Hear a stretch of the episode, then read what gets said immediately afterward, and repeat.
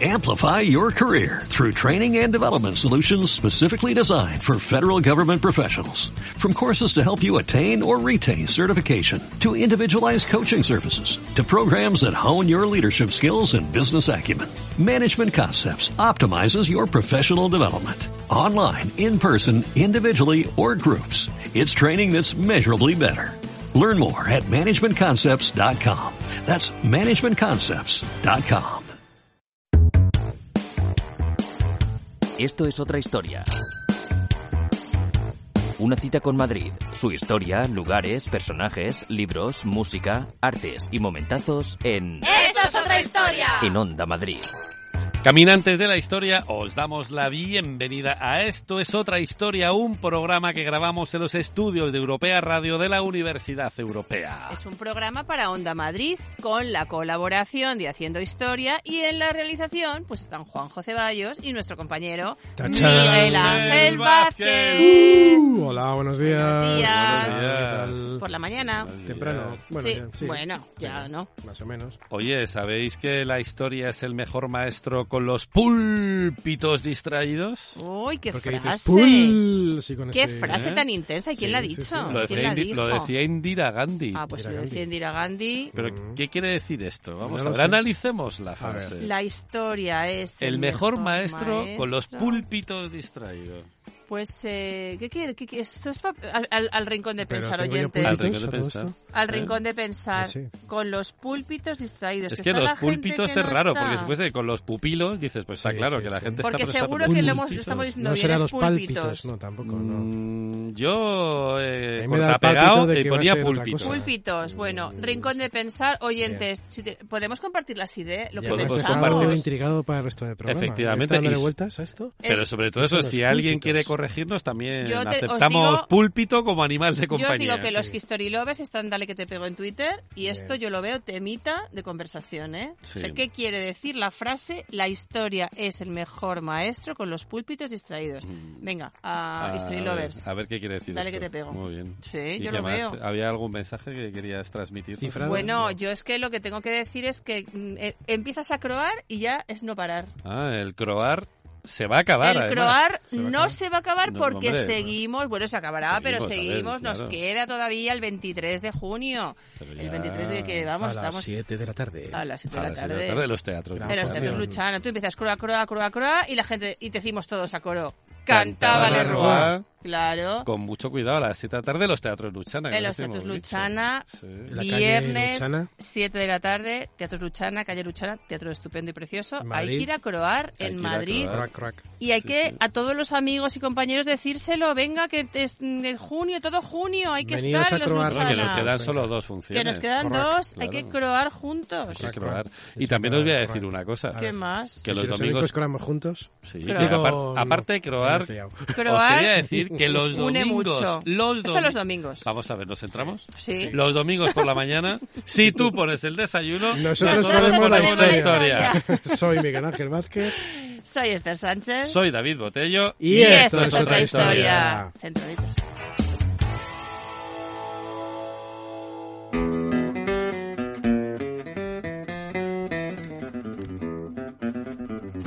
En tiempos de la regencia de María Cristina I, en plena guerra carlista y en el convento del Espíritu Santo de Madrid, que estaba en la carrera de San Jerónimo, mismamente donde hoy está el Congreso de los Diputados, se debate una nueva constitución. Ahí es donde estamos.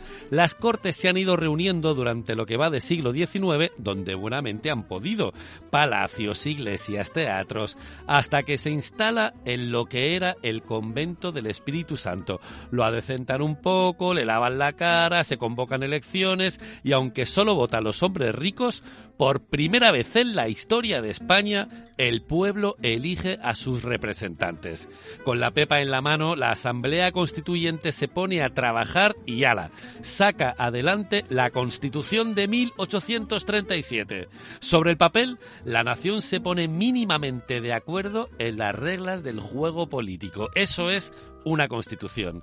La Consti del 37 ha pasado a la historia como la progresista y es uno de los grandes logros de la revolución liberal. Es una revisión de la PEPA, pero menos idealista. Restablece la soberanía nacional, esto es, reconoce que el poder reside en la nación. Y esta es una de las ideas básicas de la PEPA y de los progresistas. Instaura una monarquía constitucional, establece la milicia nacional, los jurados y un sufragio masculino casi universal. Por primera vez se reconoce el principio del mérito para acceder a un cargo público, fíjate, y reconoce un montón de derechos, la libertad personal, la inviolabilidad del domicilio, la libertad de expresión, el derecho a la propiedad privada o la libertad de imprenta, que dice que todos los españoles pueden imprimir y publicar libremente sus ideas sin previa censura. Ya en 1837 no había censura. Lo que pasa es que los conservadores pues consiguen meter muchos goles en el texto. Por ejemplo, la soberanía nacional aparece en el preámbulo, o sea, que la dejan fuera de lo que viene siendo la Constitución, los artículos. Los liberales explican que lo han hecho así pues porque no quieren que la soberanía nacional, que es la parte más polémica, la parte más dura, sirva de excusa a los conservadores para cambiar la Constitución entera cuando gobiernen. Así que si a alguien no le gusta la soberanía nacional, solo tiene que cambiar el preámbulo y la Constitución pues puede seguir vigente. Otro ejemplo, por primera vez se crea un Parlamento con dos cámaras, el Congreso de los Diputados y el Senado. Hasta aquí, bien. Lo que pasa es que la Consti progresista pues le da un montón de poderes a la reina.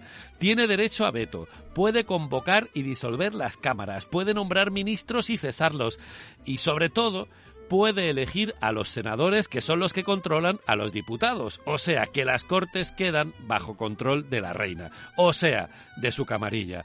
O sea, que la reina y su camarilla tienen la última palabra.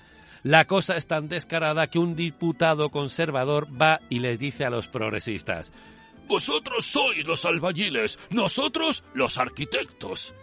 Las provincias de ultramar se quedan fuera del texto. A los diputados cubanos y puertorriqueños elegidos conforme a la PEPA se les echa de las cortes. Y uno de los cubanos va y se pone España ni nos conoce ni nos quiere, ni se acuerda de nosotros sino para desangrarnos. Ojo al dato.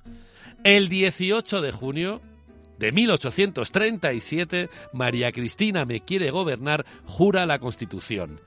Con esta constitución promulgada se disuelven las Cortes Constituyentes y se convocan elecciones generales.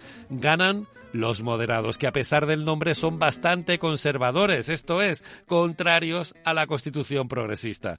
Y así, casi desde el principio, empiezan a dinamitar todas las leyes que aprobó el gobierno progresista anterior.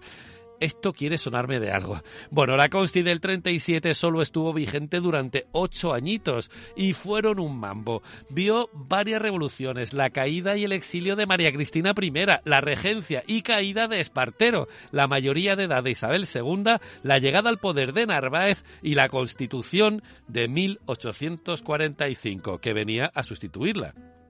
Y a pesar de todo, la Consti del 37 es importantísima. Podríamos decir que la PEPA puso los planos de la nación y la Consti del 37 fue la primera piedra sobre la que se levanta el Estado Nacional. Todas las constituciones que hemos tenido, quitando el paréntesis de la Segunda República y de la dictadura de Franco, han sido variaciones más o menos afortunadas, más o menos conservadoras, más o menos progresistas de la Constitución de 1837. Por eso podemos decir, un día como hoy, ¡Viva la progresista! ¡Viva! Esto es otra historia de los cementerios de Madrid. Ya no sé si vengo. Ya no sé si voy. No, No sé lo que dónde tengo. estamos. Yo, es, que, es que no sé dónde estoy. No sé lo que pido. No sé lo que doy. No sé lo que hago. Ni sé ya quién soy. Solo Madre sé mía, que lo que espera a Jare. Jare Jare, Jare joy. Joy, nuestra amiga y El compañera. ángel únete. Ahí estoy. Hoy, hoy, hoy. ¿Has visto que Miguel Ángel se pone celoso y boicotea sistemáticamente la presentación que te hacemos toda la semana. Ainara Aristo. Y hoy Sí. que me ha salido. Sí, pero, pero por el camino es, por el camino está. No, pero ya empieza, acaba de empezar el programa, no sabemos dónde estamos, quiénes somos, eh, qué Empezamos, hacemos. empezamos con la cabeza digo, pues de mal chorlito. empezamos el programa, pero bueno. De y chorlito. Pero a estas horas, ¿cómo quieres que estemos? Pues Vamos a ya Pero si desayuna que ya coge energía para la semana entera, por Dios, no para la mañana. Pero, pero que esto es una licencia poética. Miguel Ángel. Estamos muy centrados, pero es un poema Ya, ya. maravilloso. Bueno, poética o rípica, diría yo. Ay, pues, es verdad, más rípica. Qué Más bonito rípica. esto del ripio. ¿eh? Hola, Ya, Funerarte, ¿cómo, está, cómo, está, ¿cómo están las Funerartes? Es verdad que tanto rollo Bueno, no te hemos saludado. ¿Qué tal? funerarte. Buenos días. Estamos, pues, eh, agradecidas y emocionadas como la gran Lina Morgan ¿Sí? Porque nos dais mucho calorcito. Venís a ver- pasear con nosotras, nos queréis mucho y es un auténtico lujo, lujazo, aunque ahora llega el verano y habrá que parar un poco porque si no vamos a la visita y nos quedamos aquí. Pues ya con calor. sombrilla, con sombrilla se va a Funerarte, ¿no? ¿El qué, perdón? Con sombrilla, para el sol. El parasol es algo que hay que recuperar, esto lo digo completamente en serio, pero es que necesitamos además un aire acondicionado portátil tamaño 1,80 porque el calor que hace ya luego es insoportable. El abanico tiqui tiqui ti con gracia te da mucho vientecico, ¿eh? Oye, pero mejor nos traemos dos guapos que nos den aire, ¿no? Ah, bueno, eso, eso siempre, eso siempre viene bien. Claro. Nos traemos dos de metro ochenta que nos den el airecito y ya está. Tan ricamente. ¿Y dónde, los, dónde nos llevan? ¿Dónde nos llevan los guapetones? ¿A buscar a qué muerti? Bueno, pues nos llevan al cementerio de la, Almuce- a de la Almudena a buscar una de las historias, yo creo que, que, bueno, pues conocemos todos, hay película, es un poco eh, página triste de la historia de nuestro país. Eh, os estoy dando muchas pistas y me estoy poniendo un poco así como seria, A ver. pero vamos que A ver. pues la historia de las trece rosas no la hemos contado todavía. Es verdad, es verdad, lo Claro, hemos contado. Claro. Y hoy pues es de, de quienes vamos a hablar de un episodio terrible que simplemente por aclarar, porque luego es verdad que hay quien dice que los dos bandos, evidentemente, en una guerra hay una guerra, no hay buenos y malos, ¿no? Hay una guerra, hay dos bandos y, y ya conocemos todos lo que eso significa. Y más eh, cuando es eh, civil, cuando es en- dentro del mismo país. Pero simplemente por poner el punto sobre la I, el episodio de las Trece Rosas sucede terminada la guerra. La guerra civil acaba en abril del 39 y a ellas se les juzga en Consejo de Guerra todavía Mm, el 3 de agosto de 1939. claro. Ergo, es un episodio que pasa no en ese momento de guerra donde ya sabemos el horror, lo que sucede, sino ya finalizada Madrid, ya capitulado, ya eh, los nacionales han ganado, Franco ya es jefe del Estado y se les hace un consejo de guerra Mm. a 13, algunas de ellas pues casi casi niñas, porque es que las edades, bueno, pues de los 18 y los 29 años, que a mí me quedan ya tan lejos que me siento ya la abuela, vamos, imaginaos. Claro, claro. Es que ahora nos parecen Mujeres jóvenes. pues, pues muy jovencitas. Es Mm. verdad que también en este proceso eh, aniquilaron a hombres, ¿eh? Hablamos solo de las 13 rosas, Sí, pero también hubo señores e incluso niños, porque había un jovencito de 14 años mm, que fue, bueno, pues ajusticiado dentro de este expediente, este episodio, que Sí. lo, cuyo origen es absolutamente terrible, porque claro. porque- al final todo esto pasa porque hubo un atentado, Mm, eh, pues, pues en ese atentado falleció el, el protagonista, pero sobre todo su hija, mm. una niña de 16 años, que es algo pues eh, terrible, y el conductor también. Iba el comandante Isaac Baldón, su hija Pilar, que tenía los 16 años, y, el conductor. Evidentemente era un señor pues eh, del régimen, un señor que además, eh, fijaos que estaba encargado del archivo de la masonería y el comunismo. Anda, nada menos. Nada menos, ¿no? Que para el régimen pues era un poco huele a azufre, absolutamente. Sí, sí. Entonces, bueno, es verdad que hay un atentado contra él, que fallecen los tres. eh, eh, entiendo que es muy dramático. eh, además, una niña de, de 16 años, bueno, pues el- todo el mundo se revuelve, el régimen se revuelve y deciden dar pues una especie de castigo ejemplar, ¿no? Estas cosas que, que se suelen decir. Y yo creo que en este episodio, pues, mm, pagaron, evidentemente, algunas de las Trece Rosas sí pertenecían a las juventudes socialistas, pero no sé hasta qué punto eran partícipes o mentes pensantes de aquel atentado. Una modistilla, otra sastra, otra eran mujeres, me refiero, algunas habían simpatizado con las juventudes socialistas, incluso un poco pues pues por la tangente, por algún tema familiar, algún tema de, de aquellos medio novietes que empezaban a tener.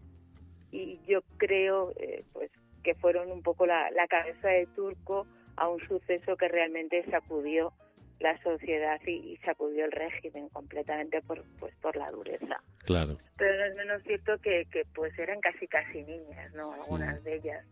Y mm. que fue algo pues terrible. De hecho, el tema de los cementerios, cuando yo muchas veces os hablo de la perspectiva del cementerio en el siglo XIX, en el ámbito funerario del siglo XIX llega hasta 1936 ¿Por qué? Porque es la guerra la que va a marcar la manera diferente de ver los cementerios. Ah. Porque es la guerra donde, eh, bueno, pues desgraciadamente se fusilan en, las propias tapias de los cementerios y, se fusilarán por ambas partes, ¿eh? lo que es durante la contienda.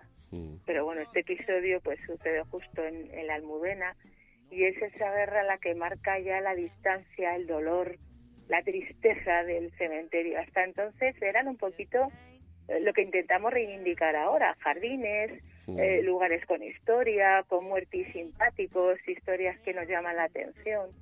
Y la guerra marca esa profunda herida, abre esa zanja que yo creo que incluso todavía pues generaciones como la de nuestros abuelos pues no han cerrado porque la tienen muy muy cerca ¿no? claro. Que sería me he puesto eh sí sí sí, ¿eh? sí, además nos estamos viendo de bajuna ya. Sí, sí, es que te pones intensa intensa que ver no, intensita sí pero de bajuna no, no no. No. Sabéis que yo adoro la Almudena que es un cementerio para mí mm. maravilloso y además em, poco explotado por decirlo así. Y mira qué grande por eso, por eso, porque tiene tanta historia, tanto arte, pues tanto que conocer, que tenemos que ir a pasear a la Almudena, nos vamos a encontrar con, con esas placas que conmemoran el desgraciado suceso. Mm. Y bueno, pues no está mal conocer la historia porque dicen que es obligatorio para no volver a repetirla, ¿no? Efectivamente. Sobre todo pues, eso, que conozcamos nuestra historia con sus con sus luces, sus sombras, sus caras y sus cruces. Mm. Mm. Y sus cositas un poco más tristes,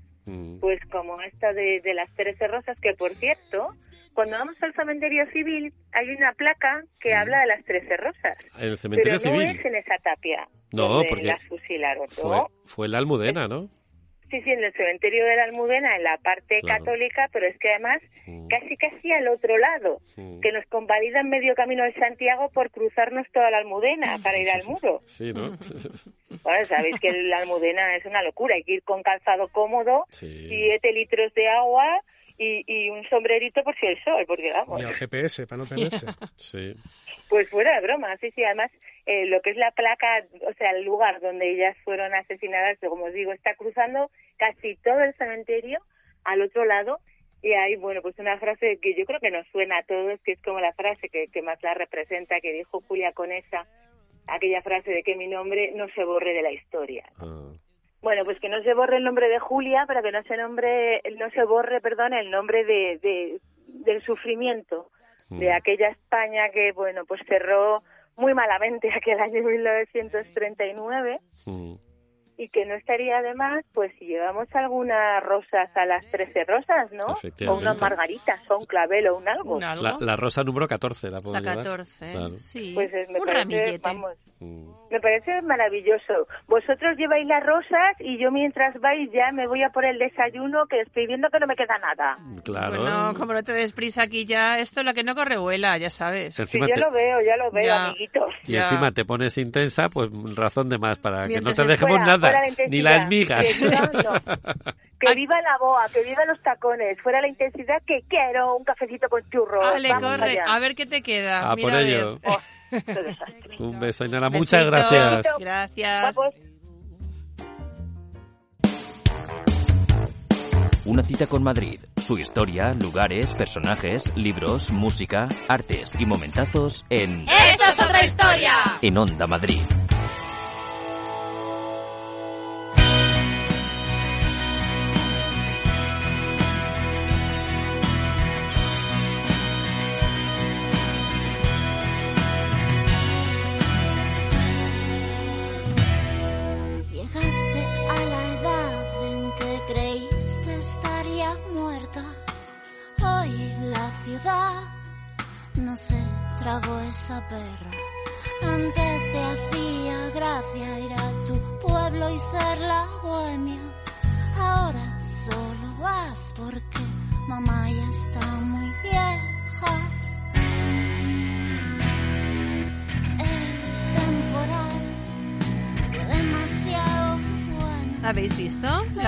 Traigo, chicos? Qué chula. Qué agradable, qué envolvente. Bueno, es una voz que me resulta muy familiar. Ah, yo sabía que Miguel Ángel, pero, pero espera, te resulta familiar y es que además yo voy a decir que está aquí Marta Plumilla y a lo mejor Marta me responde. Hola, Marta. Hola Esther, ¿qué tal? Hola. ¿Qué tal? Buenos días, Marta. Buenos días, encantada de estar aquí, qué maravilla, ¿no? Qué alegría escucharte, qué, qué, bon- qué voz tan bonita. Oye, Plumilla es nombre artístico, es tu nombre. Es nombre artístico, me lo puse pues muy pequeñita cuando empezaba a hacer canciones y dar conciertos y no sabía muy bien, pues bueno, cuál era la decisión a tomar, si un apellido u otro, y al final decidí inventarme uno. Es por pluma pequeña, entonces pues llevaba una pluma siempre muy pequeña y me lo puse y hasta hoy se ha quedado conmigo.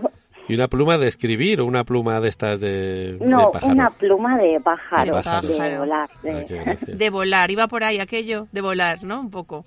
Iba por ahí un poco, sí. Ya Mm. ves, me lo puse en mi pueblo, en Sarria, eh, y hasta Madrid he volado. Ya has volado. Sí, Porque sí. eres gallega. ¿Eres madrileña gallega, gallega madrileña?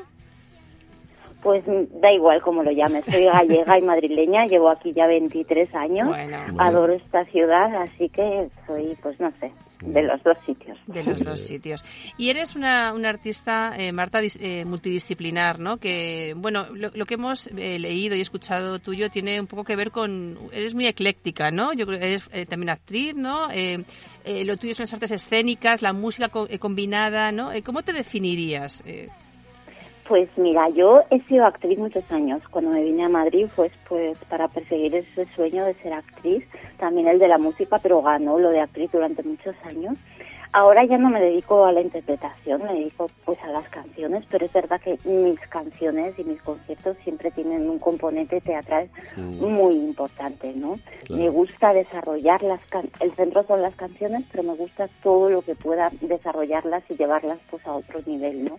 A veces uso lo visual, otras pues lo pues depende un poco del proyecto. De hecho, hemos hecho muchísimos proyectos que eran muy teatrales, como con el sello, cuando empecé a trabajar con Malvadas Ardillas en Ujú. 2017 hicimos un proyecto que se llamaba La Invasión de Malasaña, que mezclaba pues eso, música, teatro, íbamos pues literalmente invadiendo Malasaña con mis canciones, ¿no? Y mis movidas, estuvimos allí tres meses grabando en todos, en los locales que, bueno, que se sumaron a la ahí. iniciativa Canciones, que se pueden ver en YouTube.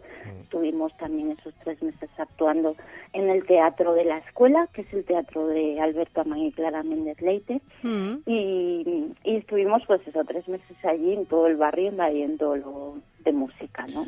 Qué bueno. Además, yo he sido testigo de aquella invasión de Malasaña y hay que decir que Marta tiene razón, o sea que un concierto de ella es mucho más que un simple concierto de música y todo también hace unos días hablábamos con Mm. Andrés Sudón, que Sí. también es tu pareja Andrés, ¿verdad? Sí, sí. Sí, Bueno, sí, además de un buen amigo nuestro, que también enviamos aquí un caluroso saludo. sí, desde luego. Y mm, son más una especie entre eh, concierto, happening, obra de teatro, de verdad que merece la pena verlos en el escenario, Qué porque no dejan indiferentes a nadie y es una propuesta artística muy llamativa, muy novedosa y que realmente sobresale del resto. Qué maravilla. ¿Tú cómo definirías tu, tu estilo? no? Yo leo, leo un poco, pero tú lo explicarás mejor y más claro, que es un pop con dosis de ironía y humor. ¿Es un pop lo que tú haces? ¿Lo definirías así o no tienes Es- por qué definirte?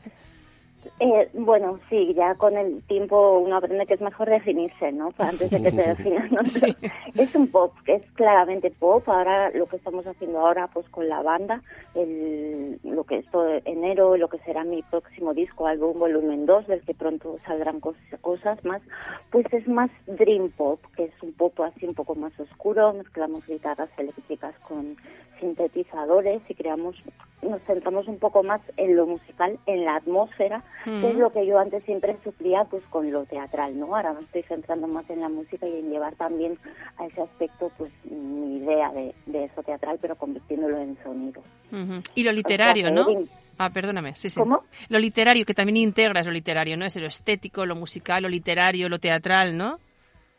Sí, de hecho, mira, en, en 2000, bueno, el año pasado, hace justo un año, saqué un EP que se llama Fotodramas, que gira todo en torno pues a, a música, eh, la música eh, de series, películas que me han impactado, pues la temática es esa, y lo presenté en con un monólogo, un monólogo con canciones, donde, bueno, pues ahí se creaba una historia alrededor de esas cinco canciones y bueno, de ahí también salió un libro electrónico que, pues bueno, en lugar, un libro que hable y escuchadles mis movidas, ves vídeos, por integrar eso. Es verdad que sí me gusta, pues cuanta más información alrededor de una canción pueda pueda dar, ¿no? Cuantos más niveles pueda llegar a tocar, pues pues me divierte mucho y me parece más, no sé, más enriquecedor.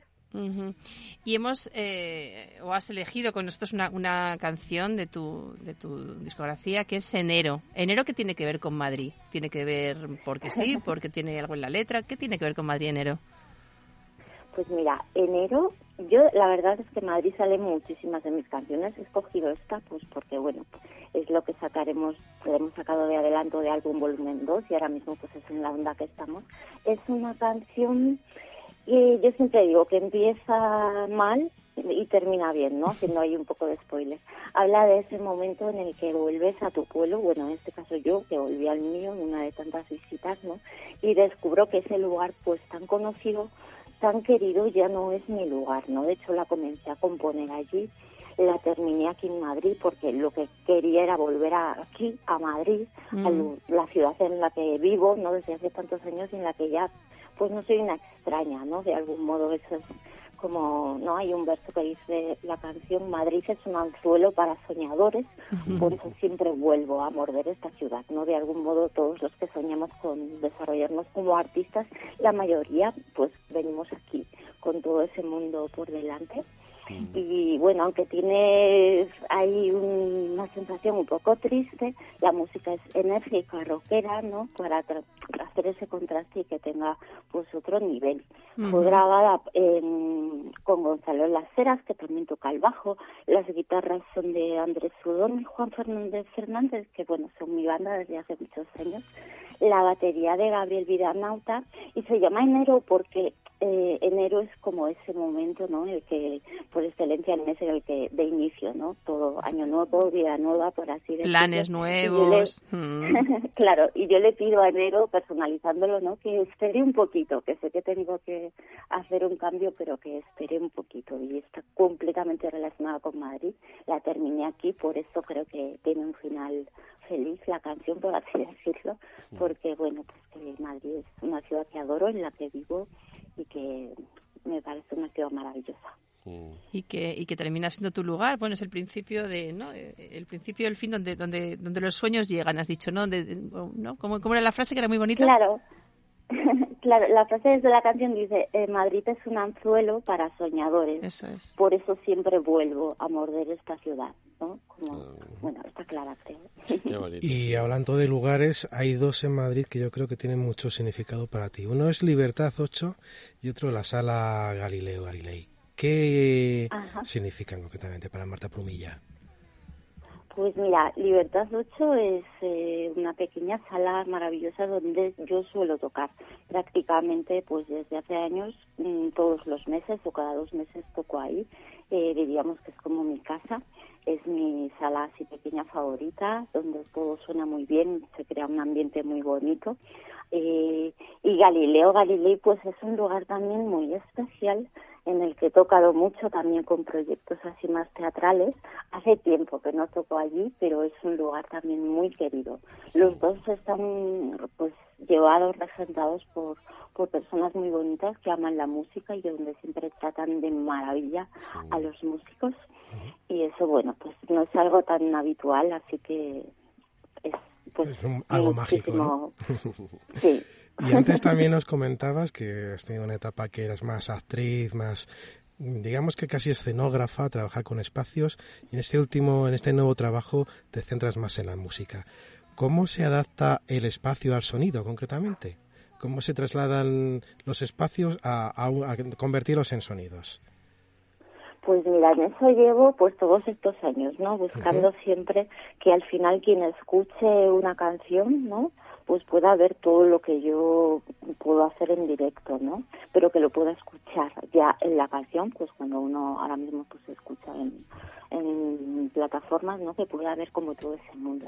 En esa en esa búsqueda llevamos mucho tiempo y creo que ahora lo empezamos a lograr y es como darle imaginación más allá de la música que está establecida pues a otras cosas, a qué sonaría esta atmósfera, ¿no? Si yo querría poner una escenografía en la que hubiese, imagínate, ¿no? Eh, un columpio, pues cuál sería el sonido de ese columpio, vale, pues a lo mejor es un siente que hace ba, y al final resulta un poco de viento. Bueno, esto se me acaba de ocurrir ahora por ponerte un ejemplo, hay que para que me ¿eh? entendáis. Pero se trata un poco pues de imaginación y luego pues pues eso, trabajar con el equipo, yo trabajo pues eso con el sello Malvadas Sí. Ardillas que siempre me asesoran y los músicos y nos ponemos a investigar y al final muchas pruebas de grabar, probar y al final pues creemos que se, que conseguimos ese ese efecto. Ya lo dirá el público, ya lo diré. Pues estaremos pendientes, ¿no? Sí, Esther y sí, David. sí, sí, la verdad que nos eh, ha gustado mucho conocerte, conocer tu propuesta musical, artística y tan global, ¿no? Y multidisciplinar y, y de verdad que un placer. Y te seguiremos eh, y esta es tu casa. Cuando quieras, eh, puedas, eh, Silva y allá vamos. Pues qué maravilla, muchísimas gracias a vosotros por este espacio tan bonito y por contar conmigo y por escuchar así mi música. Pues muchas gracias a ti. Un abrazo fuerte y buena mañana, Un beso. Marta. Un abrazo. a la edad en que creíste estaría muerta.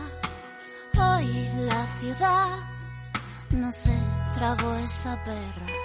Antes te hacía gracia ir a tu pueblo y ser la bohemia. Ahora solo vas porque mamá ya está muy vieja.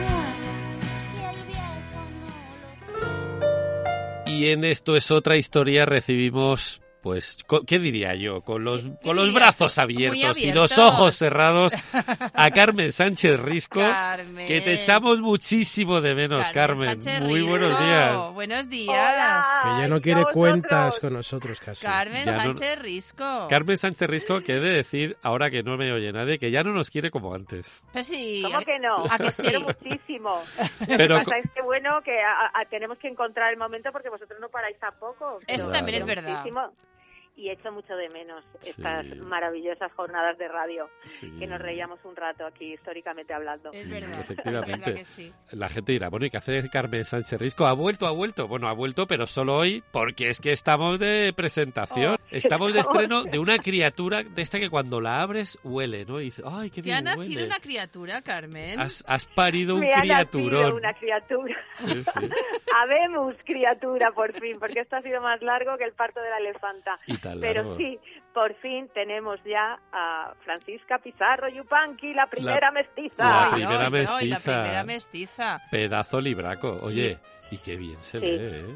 O sea, es verdad que asusta. me he venido muy arriba. ¿eh? Asusta el tamaño, El asusta el tamaño, pero dice, jolines, empiezas y es como que no puedes dejar de leer. Es tremendo, es muy, muy, muy, muy largo. O sea, Sí. son 688 páginas de, Ostras. de novela. Sí. Bueno, en realidad luego eh, hay 100 páginas que son solo anexos documentales de, pues, de todo el proceso de investigación que, que lleva detrás la novela, que, que ha sido muchísimos años, ha sido muchísimo tiempo estudiando, cotejando, porque vosotros ya sabéis que yo soy Sí. muy pesada No, con esto de las fuentes, el rigor, ahora tengo que ver esta fecha que me cuadre con esta otra, y entonces como soy tan plasta, pues eso, pues me que- muchísimo tiempo. Estábamos dando pedales por las calles de Madrid y ya me hablabas de esta novela hace cinco años, que se dice pronto. Sí, sí, sí. Mm. Sí, sí, completamente. De hecho, claro, es que el personaje tiene, que es lo que te contaba, Mm. en aquella época, el personaje tiene mucha vinculación con Madrid, porque de hecho eh, uno de los giros más interesantes de Francisca Pizarro Yupanqui es cuando decide pegar un golpe en la mesa y decir, ahora voy a hacer lo que me dé la gana, y se va a vivir a Madrid, se casa con un señor 12 años más joven que ella. Y, y estuvo viviendo en, en la calle del Príncipe. Y ahí terminó sus días, ahí falleció, de hecho su partida de función está en la parroquia de San Sebastián y ella fue enterrada en la Trinidad Calzada, que era un monasterio que estaba en lo que hoy sería pues la plaza de Jacinto Benavente, la calle Doctor Corteso y demás, y del que solamente queda la capilla del Ave María, que está ahí al lado de los cines Ideal, seguro que, la, que os suena, vamos. Sí. Ella pidió que se trasladara su cuerpo a la cripta de los Pizarro, a Trujillo, a Cáceres, pero no hay ningún documento que, que constate este, este traslado, así que casi seguro sigue sigue por allí, por la plaza de Jacinto Benavente, su cuerpo, sus restos, Sí. vamos. Oye, una de las cosas que más me gusta de la novela es haber descubierto este personajazo maravilloso que Sí. ni tiene placa en la calle del Príncipe, ni tiene nombre en la iglesia de San Sebastián, con lo cual Sí, esto, esto hace es sospechar hace sospechar que es que no lo, no la conocía nadie, ¿no? O sea, que, que la des- es un poco como que la has descubierto tú, ¿no? Sí, la verdad es que el personaje de Francisca Pizarro aquí en España es bastante desconocido. O sea, en Sudamérica, sobre todo en Perú, en, la- en Ecuador también, es más conocida, pero aquí en España, pues, pues no, pues no. Y como bien dices, fíjate que ella estuvo muy vinculada. Bueno, tenía una casa en la calle del Príncipe, que es donde fallece, pero es que luego tenía otra casa que compró ella también en la calle Relatores, al lado del convento de la Merced, de la plaza de Tirso de Molina. Sí. De hecho, ella tenía mucha relación con la Orden de la Merced, porque era una orden predilecta de su padre, de Francisco Pizarro, y que la ayudó mucho, y ella, de hecho, es la promotora del convento de la Merced en Trujillo. Bueno, Tirso Pero- de Molina escribe una obra sobre los Pizarro, ¿no? Efectivamente, y en esa obra aparece también Francisca. Claro. Pero como bien dices, en Madrid, pues, pues no, pues ni Pues una no. calle, ni una plaquita, ni un, ni un algo con, con lo fascinante que es esta mujer y con la vida que tuvo. Claro. que fue una vida de verdad muy azarosa y también muy, no sé, plagada de pérdidas muy bestias, la Mm, verdad, claro. pero fue una vida de novela total. Sí, O sea, sí. realmente el ejercicio imaginativo que yo como autora he hecho es el de unir puntos, porque es que le pasó de todo y vivió y se enfrentó a todo tipo de situaciones pues bastante bastante desagradables. ¿Tú qué has aprendido de esta mujer? ¿Qué, qué es lo que más te ha dejado así como madre? A ver, por un lado, una de las cosas que más me ha llamado la atención de ella es que nosotros ahora hablamos mucho de sororidad y nos parece como muy moderno esto de la sororidad. Y realmente cuando estudias el personaje de Francisca Pizarro y ves qué relación mantenía ella con las mujeres que la rodearon tanto en Perú como aquí en España, dices, bueno, señores, la sororidad está ahí desde que el mundo es mundo. Se la Claro. Hay inventó. que decirlo, Claro. ¿sabes? Sí. Lo, lo moderno es el término, realmente. Eso me ha llamado muchísimo la atención y son mujeres fascinantes, son mujeres reales. Son muy pocos los personajes de la novela que, que he creado yo, Mm. porque es que son unos personajones los que hay. Entonces está su tía Inés Muñoz, que es la mujer que introdujo en, en Perú tanto el olivo, el cultivo del olivo, como llevó también pues todos los cítricos, Mm. todas las frutas, los du- duraznos, higos, melones, etcétera, están en Perú ahora mismo creciendo ahí alegremente gracias a esta señora. Está también María de Escobar, que es un personaje maravilloso, que es quien introdujo el trigo. Mm. Bueno, esto eran disputas que tenían entre ellas, porque como tenían que hacer valer sus méritos ante el rey, Claro. ¿sabes? Pues como que se, que se repartían un poco los méritos, ¿no? Venga, tú di que el trigo, yo digo que la primera mujer casada, Claro. esta que diga tal, ¿no? Pero son unos personajes y también los personajes indígenas, los incas, la abuela de, de Francisca Pizarro con Targuacho, que era una cacica muy importante y que le salvó la piel a, a Francisco Pizarro. Y la madre de Francisca Pizarro, que es una ñusta, una princesa inca, Quistesisa, y que también es un personaje bastante desgraciado y desdichado, pero, pero muy interesante. Cuando leáis la novela vais a alucinar mucho porque, porque es tremendo cómo se protegen además, cómo se hacen ellas mismas de sustento emocional frente a la adversidad, cómo se cuidan, cómo crean, tejen esa, esa fraternidad entre ellas. Y luego las mujeres de la última parte de su vida también son muy importantes. Son mujeres ya que pertenecen a un estamento social mucho más elevado, son miembros de la nobleza, eh, formaban parte activa también de la corte de Felipe II, pero son también personajes muy, muy, muy, muy chulos, muy chulos, de verdad. bueno, bueno, pues, novelón a la vista, pues novelón ahí. Efectivamente, un novelón que conviene leer, conviene disfrutar, digerir tranquilamente. Es verdad que ahora, ahora, que se acerca este veranito, pues es una buena lectura para piscina, aunque es verdad que, oye, que el libro pesa, pero te lo puedes llevar a cualquier lado porque ese es el riesgo que corre. Una vez que abres la primera página, es difícil dejarlo a medias. Con lo cual, si, tienes, si tienes tiempo para ir a la playa, llévate este libraco que lo vas a disfrutar segurísimo. La primera mestiza, Francisca Pizarro Yupanqui, de nuestra queridísima compañera Carmen Sánchez Risco. Muchísimas gracias, Carmen, por acompañarnos esta mañana. Gracias, querida. Muchísimas gracias a vosotros siempre, que os quiero mucho. Un besazo grande, grande. Buena mañana.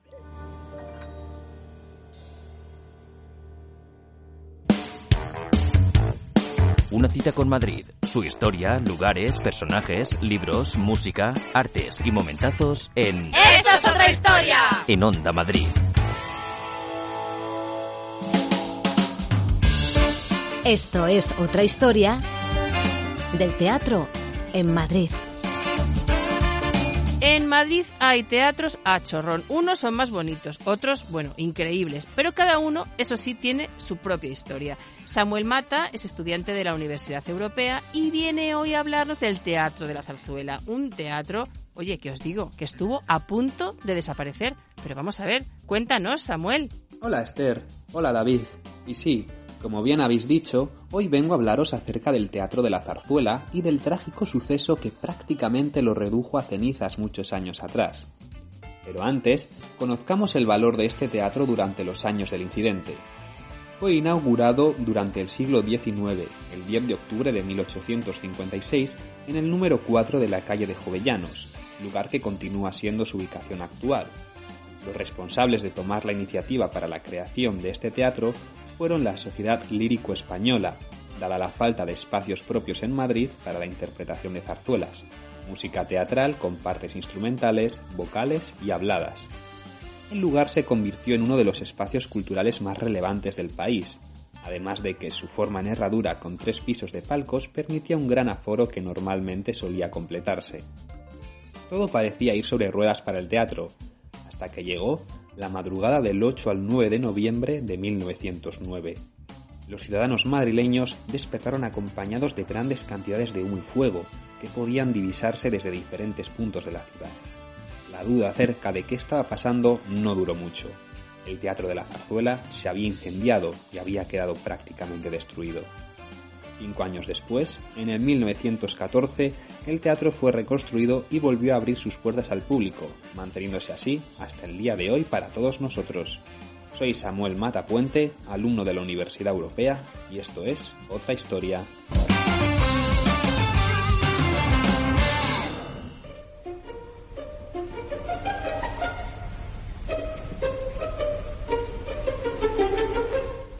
Es otra historia de la música en Madrid.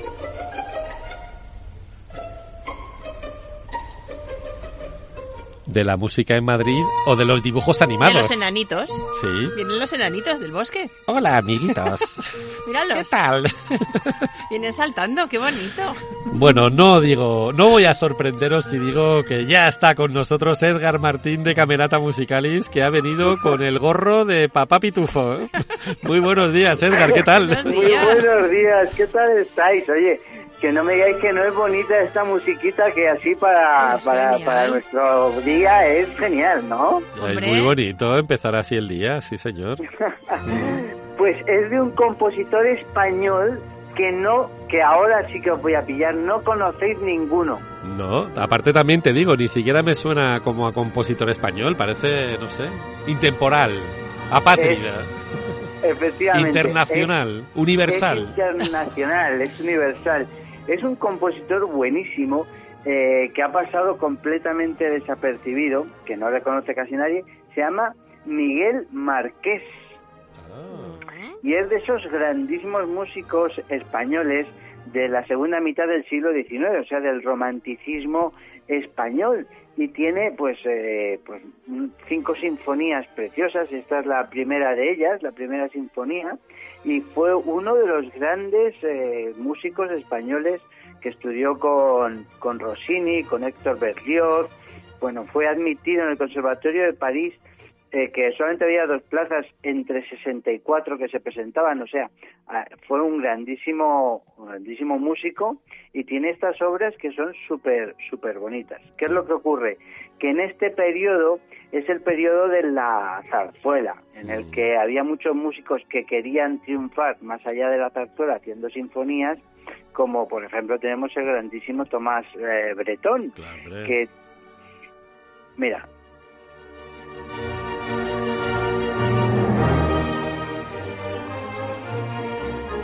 tenemos una sinfonía de Bretón, en concreto la número 3. Esta es de Bretón, esta sinfonía. Esta sinfonía es de Bretón. Que es buenísima. Es buenísima, ¿no? Esto, esto, esto suena muy bien. Es, es, es, pero claro, eh, nunca destacó el, eh, Tomás Bretón nunca destacó con sus sinfonías, sino que lo que destacó al final fue con la con las zarzuelas, que es con lo que al final se podía ganar la vida. Claro. Y, y este hombre, al, nuestro protagonista de hoy, le pasó un poquito igual, a Miguel Marqués. Pero hizo también, hizo también zarzuela, Miguel Marqués. Hizo también zarzuelas, oh. tiene una zarzuela que, que es eh, Justos por, por Pecadores, mm. que tuvo un gran éxito, El Anillo de Hierro, son, bueno, zarzuelas que, que triunfaron eh, un poquito en su época, pero no llegaron a destacar con, como, pues, como las grandes zarzuelas de mediados del, del siglo XIX en España. Entonces, pues se quedó ahí en el medio y claro, como no destacó con la zarzuela, no destacó eh, en el sinfonismo, porque en España pues no, no estaba muy en uso. ¿Y qué ha pasado? Pues que se ha quedado en el olvido, como unos cuantos que yo me sé. Entonces pues dije, pues ¿por qué no llevarlo a nuestro programa y, y darle un, un, huequito, el huequito que se, que se merece, un poquito de todo el que se merece, ¿no? pues y que sí. conozcamos a este compositor que tiene pues un montón de, de piezas, eh, zarzuelas divertidas, eh, tiene las sinfonías, como estoy diciendo, obra de música de cámara, o sea, es muy, muy interesante. Qué bueno. Sí, pues si os parece, eh, terminamos con su sinfonía número 4. Uh -huh. Nos parece, que nos ya parece. Está, ya está sonando, además. Es esta que Es suena. esta que suena. Es-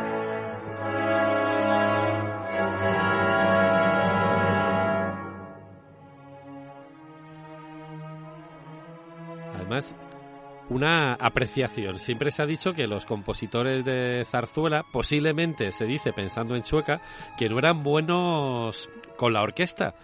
Y sin embargo, esto suena como muy bien, ¿no? Efectivamente, yo creo que se dice eso un poquito dentro de que hablamos de que el género chico se refiere a que no son obras de mucha calidad, pero No, no. creo que demuestran Pero que el género chico, perdona, orquesta, perdóname, Edgar, el género chico se llama así por la duración, no por la Claro. calidad. Claro. efectivamente, género Por- chico es simplemente porque eran obras que duraban una hora, Eso que es. era lo que tenía que durar el pase para que se pudiesen hacer más funciones y fuese, eh, pues al final que, que económicamente saliese a cuenta. Claro, que saliese Pero no- rentable tanto para el empresario como para el Para espectador. los músicos, eh, para todos. O Y sea, para el espectador, saliese- Claro, el que le, salía más barato entrar a una obra de una hora que en una obra de Sí. tres o cuatro como podía durar una ópera, por ejemplo. ¿no? Efectivamente, Claro, sí, sí. efectivamente. Pero los compositores eh, tenían gran conocimiento de la, de la orquesta, porque al final, con poquitos instrumentos o con los instrumentos que había en el teatro, tenían que componer y que aquello sonase. O sea que quiere decir que conocimientos tenían. Luego había algunos que no querían saber más allá de ese teatro musical que llamamos zarzuela y otros que, que buscaban esa sonido. Piensa con quién estudió este hombre, ¿no? Con Rossini y con Berlioz. Berlioz es el compositor de la maravillosa sinfonía fantástica. Estamos hablando de compositores eh, muy buenos. Pues Miguel Márquez eh, busca ese sonido en la orquesta, ese sonido completo con ciertos toques melódicos a música española. Entonces es como súper eh, súper bonito, súper romántico y con una sonoridad muy muy plena, muy llena de una orquesta sinfónica. Lo, lo malo, pues que apenas tenemos grabaciones eh, de esto. Eh, en YouTube encontramos muy poquitas cosas. En Spotify también encontramos muy poquitas cosas eh, porque no hay, no se conoce a este compositor, no hay nada grabado. Y ahora, recientemente, eh, José Luis Temes, un gran investigador, director de orquesta y compositor español, está recuperando a este compositor y ha sacado un CD y se empezará a colgar en diferentes plataformas para que podamos disfrutar de esta maravillosa música de Miguel Marqués. Pues nada, la verdad es que a mí me ha encantado. No sé, Esther está muy callada, no sé. No, estoy concentrada, es que me gusta mucho, sí. Es muy Miguel especial, Ángel. envolvente. A mí hoy me habéis eh, pillado por sorpresa, porque efectivamente Toma. tampoco lo conocía. Ole, ole, le he pillado. y me encanta, francamente, descubrirlo. Pues- Y mira, esta tarde ya voy a estar indagando a ver si hay por ahí. Bueno, aparte de las que tenemos aquí en la radio, que tienen una duración de media hora larga cada pieza. Sí, Pues- efectivamente, es lo que lo que un poco se estaba en auge, sinfonías de 35, 40 minutos y que se llevan muy bien, cuatro movimientos, el primero rápido, lento, luego el minueto o scherzo, el tercer movimiento, ¿no? Y el cuarto rápido y tiene una vitalidad, una sonoridad, ¿no? Muy Sí. recomendable Miguel Marqués, saquemos eh, a la luz estos grandes compositores del romanticismo español que jolín, nos hacemos a veces tanto de menos que es que es una pena que no conozcamos a nuestros grandes compositores. Ahí estoy de acuerdo contigo. Pues todo un hallazgo, Miguel Márquez. Vamos a ver si lo podemos escuchar un ratito. Lo escuchamos. Besito.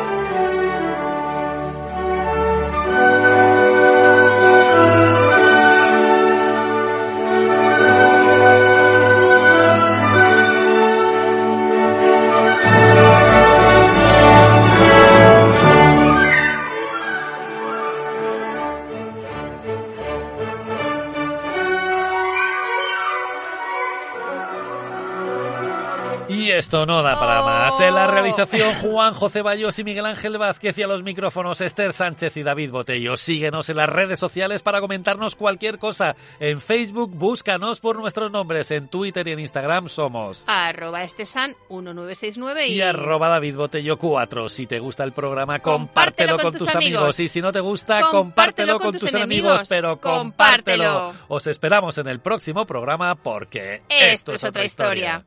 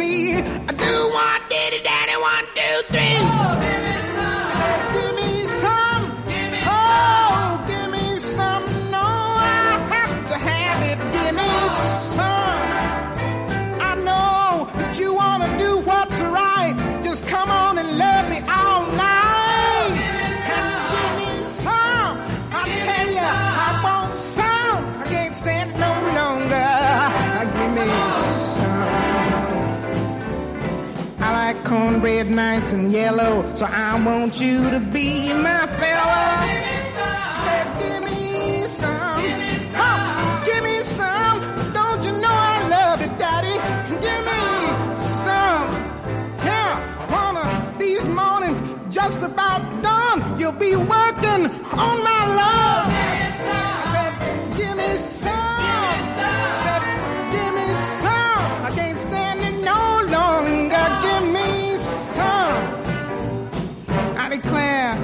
my name, you gonna drive me stone insane. Give me some. I said, give me some. I can't wait eight days. Give me some. I like fried chicken, you know it's true. But there's no sweeter meat in the world than you. I want someday to be your wife so you can thrill me the rest of your life. Stop stalling, finish your drink and let's get ballin'.